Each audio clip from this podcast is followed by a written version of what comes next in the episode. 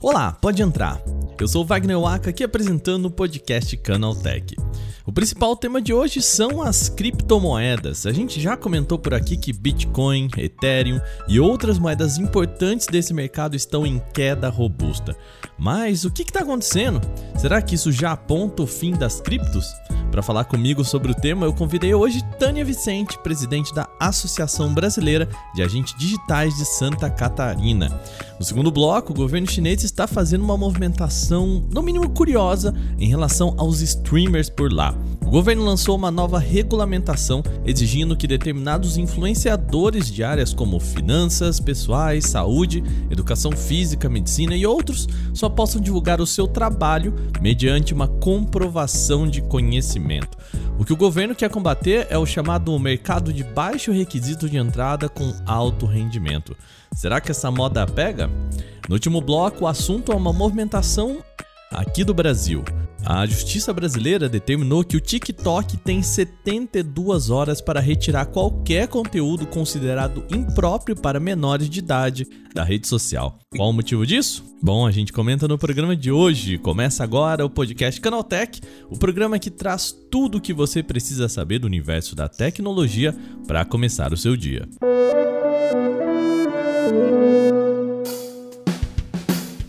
Olá, seja bem-vindo e bem-vinda ao podcast Canaltech, o programa diário que atualiza você das discussões mais relevantes do mundo da tecnologia. De terça a sábado, a partir das 7 horas da manhã, a gente traz os três acontecimentos tecnológicos aprofundados aí no seu ouvido. Lembrando que a gente também tem de segunda-feira o Porta 101, que é o nosso podcast semanal. Então não se esqueça de seguir a gente no seu agregador para receber sempre os episódios novos e já aproveita para deixar uma avaliação para a gente por lá, tá bom? Lembrando também que você pode conversar com a gente pelo e-mail podcast@canaltech.com.br. Eu estava recebendo bastantes e-mails e vocês pararam de mandar. Então manda mais pra gente sempre conversar por aqui, tá bom? Sem mais delongas, agora vamos para o nosso primeiro tema do dia.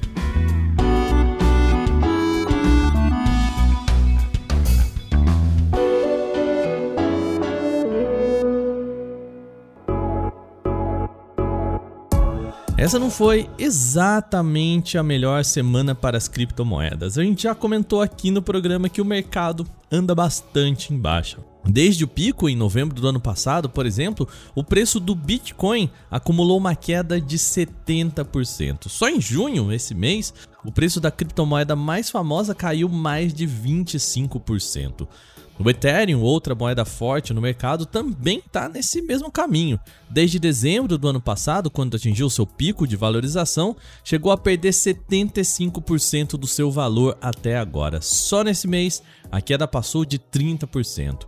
E o que está acontecendo? Parte disso é uma repetição do assunto do programa de ontem. A alta da inflação em vários mercados faz com que investidores busquem negócios mais seguros. E definitivamente, criptomoedas é um setor de alto risco. Mas será que esse mercado vai continuar para baixo? Aqui no Canaltech vocês já perceberam que a gente traz um olhar por vezes até um pouco pessimista diante desses números. E é por isso que hoje eu converso com Tânia Vicente, diretora da Associação Brasileira de Agentes Digitais. A Tânia tem uma visão mais otimista desse setor. Primeiro, Tânia, obrigado por vir aqui no Canaltech participar com a gente aqui e conceder essa entrevista, tá joia? Eu que agradeço muito pelo convite. Tânia, nos últimos dias aí, eu posso dizer talvez nos últimos 10 dias, nesse mês pra gente ser mais generoso, a gente viu o a cotação de várias criptomoedas, né, o Ethereum, o Bitcoin, basicamente derretendo, né? O que que tá acontecendo que essas moedas estão perdendo tanto valor? Na verdade, a gente considera, muitas pessoas consideram isso como inverno cripto. A gente sempre tenta matar alguma coisa, né? Ah, vai acabar o Facebook, vai acabar com a questão, o Bitcoin vai acabar, ele vai morrer. Mas na verdade, isso muito está atrelado a uma ao, quando o mercado financeiro por completo cai, isso por diversos motivos, as criptomoedas também vão cair, porque elas estão atreladas a isso, né? Elas estão ligadas diretamente com o mercado financeiro tradicional. Então, era previsível com essa. Muito se diz da guerra da Rússia com a Ucrânia, que aumento das taxas de juros nos Estados Unidos afetam o mercado mundial, né? A gente tem até um, boas conversas sobre isso em vários fóruns que caiu, derrubou bolsa do mundo inteiro, vai cair também as cotações da criptomoeda. E não é um significado de morte à vista, né? É, eu até entendo que isso vai ser bom para quem quiser comprar agora a cripto, porque ela vai se recuperar como os, os, mercados financeiros também vão, né? A tendência ainda acredito que o Bitcoin caia mais ainda, tá? Para depois ele tentar se recuperar. Nesse sentido, né, ontem aqui no podcast a gente falou um pouco sobre as startups aqui no Brasil também sofrendo muito com alta da inflação, né? Então os mercados todos ali voltando para investimentos mais seguros, né? Teria uma relação também com as criptomoedas, então alta da inflação, os investidores procurando algo mais seguro do que a volatilidade do, das criptomoedas? É, é como todo qualquer outro investimento, ela é uma renda variável, né? São investimentos voláteis e sujeitos a uma série de fatores externos que podem afetar. Mas estão sim, eu acho que até no mercado de startups, é, até os unicórnios, né, estão demitindo. Teve até, eu li até uma matéria hoje de, de outras empresas, inclusive fora do Brasil, demitindo, enxugando seu time para uma possível piora dessa crise, né? Da, principalmente daquelas que são pautadas como em criptomoedas. Então, e tem projetos em criptomoedas simplesmente indo à falência por causa da desvalorização da moeda. Não sei se você, você viu aquela Terra Luna. Eu tinha Terra Luna. ela simplesmente evaporou, ela não existe mais e foi de um dia para o outro sem nenhum tipo de aviso, né? É que é justamente essa volatilidade que atrai os investidores, né? Uma vez que ao mesmo tempo que as criptomoedas podem cair, elas podem também ter uma alta significativa de um dia para o outro. Então, e a especulação, né, de mercado, né? Muita gente especulando, achando que vai ficar rico de uma hora para outra, também acaba contribuindo também para uma é, a desvalorização delas. Imagina, muita gente entrando, comprando, ai, vai vender, ai, vai acabar, sai todo mundo. Ela vai desvalorizar, né? Bastante. Nesse sentido, até é interessante falar sobre a Terra Luna, né? É, o medo de algumas pessoas é exatamente isso, né? Cair a um ponto de não retorno, vamos assim dizer, né? Existe essa possibilidade com moedas mais fortes como o Bitcoin, como o Ethereum, ou isso é mais para aquelas shitcoins, para as moedas mais mais fraquinhas? Elas são muito fortes, né? Bitcoin e Ethereum. Elas vão cair, elas, como elas já caíram, elas já tiveram menores os valores do que estão hoje, mas elas se recuperam muito rápido, porque os investidores apostam nela, né? Então, tem aquelas shitcoins que eu também tinha, né? Eu tenho a que era a Baby Dodge, ela se manteve, ela caiu, mas ela se manteve ali, não foi uma, uma queda gigante. Mas se a gente falar de Bitcoin e de Ethereum, principalmente agora com a Ethereum chegando com a 2.0, a diminuição de gás, melhorando uma série de fatores, elas vão se recuperar muito fácil. Mas tudo isso está atrelado realmente a, ao mercado financeiro. O mercado financeiro como um todo também tem que se recuperar para que elas se recuperem. Pode ser até que as criptomoedas se recuperem antes do mercado financeiro, mas é muito é, daquela coisa que eles ficam procurando é, justificativa. O investidor ele vai tirar o dinheiro na hora que ele vê que ele vai perder dinheiro. Então o que, que acontece? Ele vai tirar aquele dinheiro de tudo quanto é lugar, inclusive das criptomoedas. Mas eu não acredito que elas, elas não se recuperem, que elas virem uma luna. Bitcoin e Ethereum, eu não acredito nisso. Elas vão se recuperar. Acredito sim, Bitcoin vai cair ainda mais um pouco.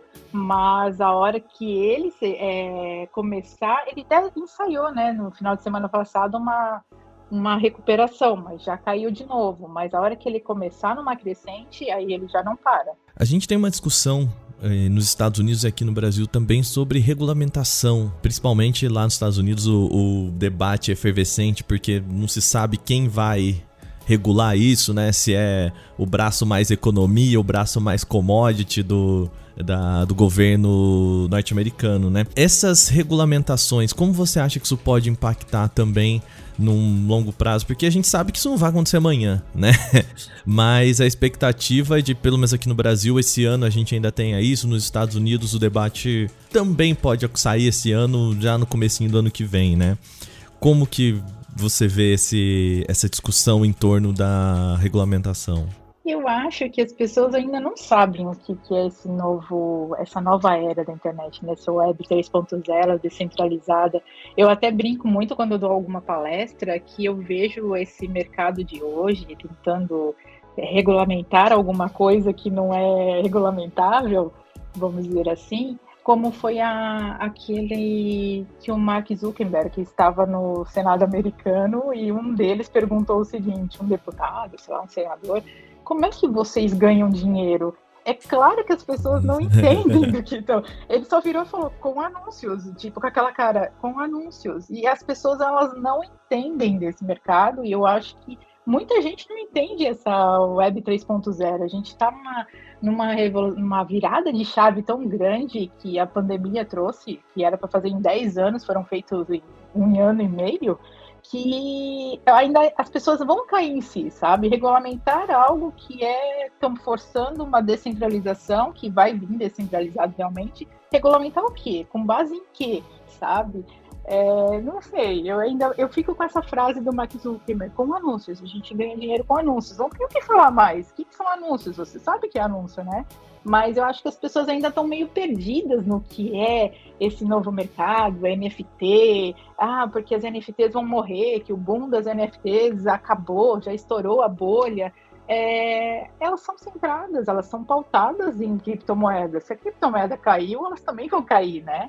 Então, eu acho que é muito o não saber. Eu acho que as pessoas ainda precisam estudar mais um pouco, é, entrar um pouco melhor nesse mercado e isso vai ser o tempo, né? O tempo que vai dizer isso mesmo. Agora, aquela recomendaçãozinha para quem tá pensando em tá um pouco bagunçado nesse momento de queda das criptomoedas, qual que é a, na sua opinião, a, o melhor caminho nesse momento? Eu acho que agora vão ficar os fortes, né? As pessoas que eu tenho criptomoedas, eu tenho várias, inclusive aquelas que são do metaverso, apostando em todas elas. Eu não fiquei desesperada com a queda. Muita gente na hora que que vai falar, vai cair, vai cair, vamos tirar nosso dinheiro. Então tem muita especulação em cima disso e elas muitas vezes elas são denominadas por aqueles que procuram ganhar dinheiro rápido. As pessoas que realmente insistirem e agora aproveitarem essa queda como uma oportunidade, elas vão ver o retorno disso futuramente.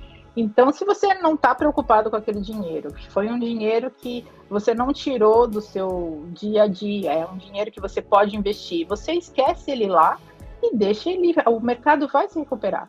E eu compraria mais agora, como eu estou comprando mais agora, porque eu acredito nesse nessa levantada do mercado em geral, mas eu ainda acredito que a gente vai sofrer ainda mais uns dias ou até meses, né? Não tem como prever. Posso estar te dizendo isso hoje, amanhã chega o Bitcoin e aumenta 100%, e a gente fica, onde? mas eu apostaria, eu apostaria muito e e é o mercado. E é legal também essa queda, porque muito o pessoal chama isso de mão de alface. Aquelas pessoas que vão, investem, querem um dinheiro rápido e inflacionam, né? Dão aquele boom numa criptomoeda.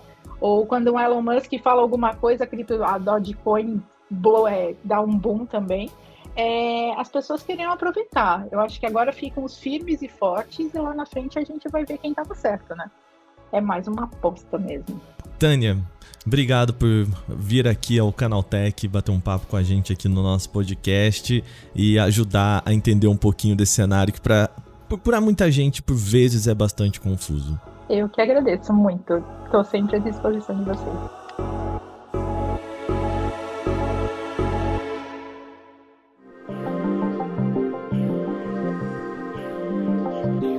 Vamos para o segundo bloco agora. O governo chinês estabeleceu uma série de novas regulamentações para influenciadores no país. Agora, no total, são 31 comportamentos banidos e algumas exigências para que uma pessoa possa produzir conteúdo sobre determinados assuntos por lá. Qualquer pessoa que queira falar sobre direito, finanças pessoais, educação, medicina e outros assuntos determinados pelo governo precisa seguir algumas regras e comprovar a formação. O que especialistas por lá acreditam é que esta regulamentação pode ajudar a levantar a barra para assuntos que exigem qualificação dos influenciadores. Atualmente aqui no Brasil, uma pessoa não precisa comprovar a qualificação para fazer qualquer publicações nas redes sociais ou mesmo fazer uma live, motivo pelo qual é possível encontrar facilmente vídeos de, por exemplo, promessa de sucos milagrosos para emagrecimento ou dicas financeiras sem qualquer responsabilidade com os usuários. A medida por lá já começa a surtir efeito, tá? O braço de informações chinês da Yahoo, chamado SCMP, disse que aplicativos começaram a verificar alguns de seus influenciadores. Um deles seria o Kuaishou, um programa famoso lá na China com vídeos curtos, algo como o TikTok. O programa enviou uma notificação para produtores de conteúdo pedindo que comprovem a identidade e ofereça dados de formação e conhecimento na área em que atuam. O app não torna essa medida obrigatória, mas premia quem responde com um ícone de verificado. E como é feita essa verificação? No caso do Show, a pessoa precisa enviar uma foto segurando um documento de identidade do lado do rosto. Aqui no Brasil, essa técnica já é usada para verificação de identidade em uma série de setores. Além disso, a pessoa também precisa enviar uma foto acompanhada de uma carta, comprovante, certificado ou diploma mostrando que tem conhecimento na área. Apesar de ser bem-vinda para uma parte dos especialistas, a medida também acaba punindo mais o produtor de conteúdo do que a plataforma. Isso é o que diz a especialista Chelsea Tam, que é analista de equidade da Morningstar e foi entrevistada pelo SCMP. Ela disse que, abre aspas, a regulamentação não traz nenhuma penalidade específica se a plataforma for negligente com o governo. Fecha aspas. Por isso, ela acredita que os influenciadores enfrentam um risco maior nesse caso. A pessoa que não cumprir a regra e falar de assuntos sobre os quais não domina pode perder a conta e sofrer outras sanções do Estado.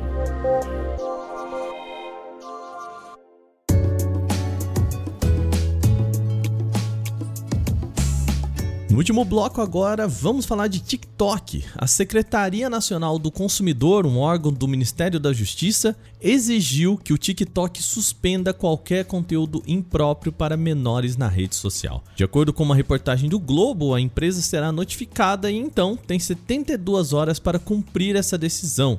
Caso contrário, terá de pagar uma multa de mil reais por dia. O que o órgão entende como conteúdo impróprio Bom, no documento do órgão, a secretária responsável pela medida, Laura Tirelli, aponta que publicações envolvendo jogos de azar, violência, sexualização e uso de drogas não devem circular irrestritamente pela plataforma de origem chinesa. A medida também exige que o TikTok crie barreiras para evitar a entrada de menores na rede social. Atualmente, o TikTok não tem ferramentas que evitem o consumo de conteúdo por menores. Aliás, a plataforma nem exige que a pessoa tenha uma conta para ter acesso às publicações. Nas regras de utilização, porém, o TikTok até afirma que não permite que menores de idade, ou seja, menores de 13 anos, tenham uma conta na rede social. Contudo, isso não é verificado, o que significa que no final do dia é pouco eficaz. A última vez que a empresa falou ativamente sobre o assunto menores de idade foi em agosto de 2021. Na época, o TikTok implementou recursos para evitar que crianças menores de idade passassem muito tempo na rede social. Contudo, nada sobre verificação de idade havia sido implementado. A novidade acontece um dia depois que o Instagram, principal rival do TikTok, começou a testar a verificação para menores de idade na rede social. A gente, aliás, falou disso no programa de ontem. A diferença do Instagram para o TikTok é que a empresa da Meta não permite conteúdos sexualizados e tem algumas ferramentas para evitar jogos de azar, violências e drogas. No TikTok, não é nem um pouco difícil encontrar conteúdos explícitos sobre o assunto.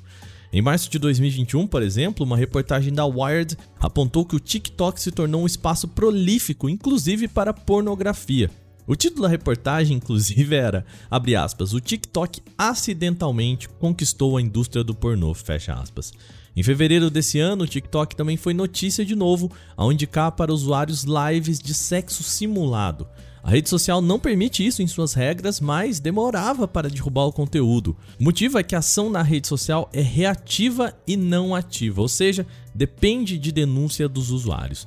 Segundo dados de abril do Estatista, uh, perto de 25% da fatia de usuários do TikTok estão entre 13 e 19 anos. Sobre a decisão aqui no Brasil, a ByteDance, empresa que detém o TikTok, disse que ainda espera ser notificada oficialmente. A companhia, em nota, afirmou o seguinte, aspas, a segurança da comunidade do TikTok é nossa maior prioridade e temos políticas, processos e tecnologias robustas para ajudar a proteger todos os usuários, principalmente os nossos membros mais jovens. Para garantir um ambiente seguro para todos, nossas diretrizes de comunidade deixam claro os conteúdos que não são permitidos em nossa plataforma, por exemplo, violência e conteúdos explícitos, que serão removidos assim que identificados. Fazemos parcerias com especialistas e organizações de segurança para apoiar esse trabalho e dialogamos com líderes do setor para promover medidas de segurança dos jovens no TikTok, entre elas definir contas com menos de 16 anos como privadas por padrão e permitir que os pais vinculem suas contas às de seus filhos por meio da sincronização familiar. Fecha aspas. Agora, terminadas as principais notícias de hoje, vamos para o nosso quadro Aconteceu também.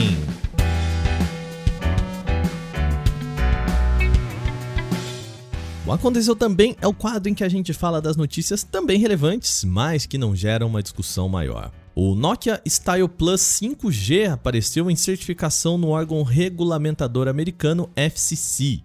Um dos dados revelados pelo documento é a capacidade da bateria. O modelo deve contar com 4.900 mAh. Além disso, a certificação também mostra que a câmera principal deve ser de 48 megapixels, junto a uma ultra-wide de 5 megapixels e um sensor de profundidade de 2 megapixels. Na frente, a câmera de selfies deve contar com um componente de 16 megapixels. Ainda não foi confirmada uma data específica para o lançamento do smartphone, mas o aparecimento em certificações indica que ele poderá aparecer em algum momento nas próximas semanas. A Asus anunciou a chegada de novos modelos ZenBook OLED no Brasil. No total, são quatro modelos na linha: ZenBook 13, o 14X OLED, o Pro Duo 15 OLED e o Pro Art Studio Book 16 OLED. O destaque aqui é que eles contam com processadores Intel de 11ª e 12ª gerações. O principal diferencial deles está também na tela em OLED, sendo que a versão Pro Duo 15 conta com dois displays. O modelo ProArt Studio Book 16 OLED é o mais potente entre eles, que tem tela com 4K e até 32 GB de memória RAM. A linha já está disponível no Brasil, partindo de R$ 4.999 para o ZenBook 13 OLED. Um levantamento da revista britânica Lancet mostra que as vacinas evitaram a morte de 19,8 milhões de pessoas por Covid-19 em 2021. Foram coletados dados de 185 países entre os dias 8 de dezembro de 2020 e 8 de dezembro de 2021. Sem os imunizantes, o número de mortos em um ano teria sido de 31,4 milhões, mas as campanhas de imunização globais conseguiram reduzir essa previsão em 63%, segundo os pesquisadores. Para chegar a essas estimativas, os cientistas trabalharam com diferentes variáveis, como o número de mortes oficiais por Covid-19 e o excesso de mortalidade registrado em cada país. Na análise dos pesquisadores, o número de vidas salvas pelos imunizantes é significativo, mas poderia ser ainda maior.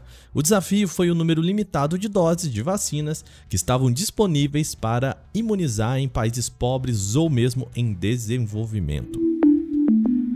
Assim como o herói Capitão América nos filmes da Marvel, o ator Chris Evans parece ter dificuldade em adotar novas tecnologias. O astro americano anunciou recentemente que foi obrigado a aposentar o seu antigo iPhone 6S, modelo lançado pela Apple em 2015 e que não vai mais ser atualizado para o iOS 16. Pelas redes sociais, Evans revelou que precisou trocar o iPhone 6S depois do aparelho começar a apresentar diversos problemas de bateria. Então, o ator publicou uma carta de despedida do antigo celular no Twitter. Ele disse, aspas, Adeus iPhone 6, tivemos grandes momentos, Vou sentir falta do botão Home, mas não sentirei saudades da batalha noturna para fazer você carregar, das fotos granuladas e da repentina queda de bateria de 100% para 15% até se esgotar em poucos minutos. Descanse em paz, amigo. Fecha aspas. O Astro também publicou uma foto no Instagram transferindo dados do antigo iPhone 6S para o novo aparelho. Aparentemente, ele optou por um dispositivo mais moderno e adquiriu um modelo da linha iPhone 13. Alguns meses depois de entregar Elden Ring, a desenvolvedora From Software está pronta para anunciar o seu próximo jogo. O diretor do estúdio, Hidetaka Miyazaki, declarou em entrevista à publicação japonesa 4Gamer que um novo jogo da desenvolvedora está nos estágios finais de produção. O game não anunciado da From Software pode ser uma nova entrada da franquia do gênero de tiro em terceira pessoa chamado Armored Core. A série é baseada em um protagonista que trabalha como piloto de robôs gigantes e não recebe um game inédito desde 2013. Na mesma entrevista, Miyazaki disse que mais atualizações de Elden Ring estão planejadas, mas não ficou claro se o jogo vai ganhar uma expansão da história em formato de DLC.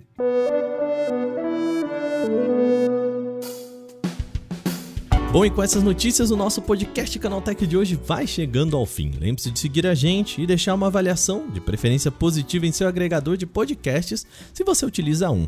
É sempre bom lembrar que os dias da publicação do programa são de terça a sábado, sempre com episódio novo logo de manhã, às 7 horas, para acompanhar o seu café. Esse episódio foi roteirizado, apresentado e editado por mim, Wagner Waka, com a coordenação de Patrícia Gnipper. O programa também contou com reportagem de Vinícius Mosquen, Victor Carvalho, Videl Forato, Lupa Charlot e Lucas Arras. A revisão de áudio é da dupla Gabriel Rime e Mari Capetinga, com trilha sonora de Guilherme Zomer. Lembrando, Hoje é sábado, então nosso programa volta só na terça-feira, mas de segunda a gente tem um Porta 101 quentinho esperando você. Então segue também o feed do Porta 101 para receber esse programa de segunda-feira e não perder nada. A gente volta com o podcast Canaltech na semana que vem. Até lá, tchau, tchau!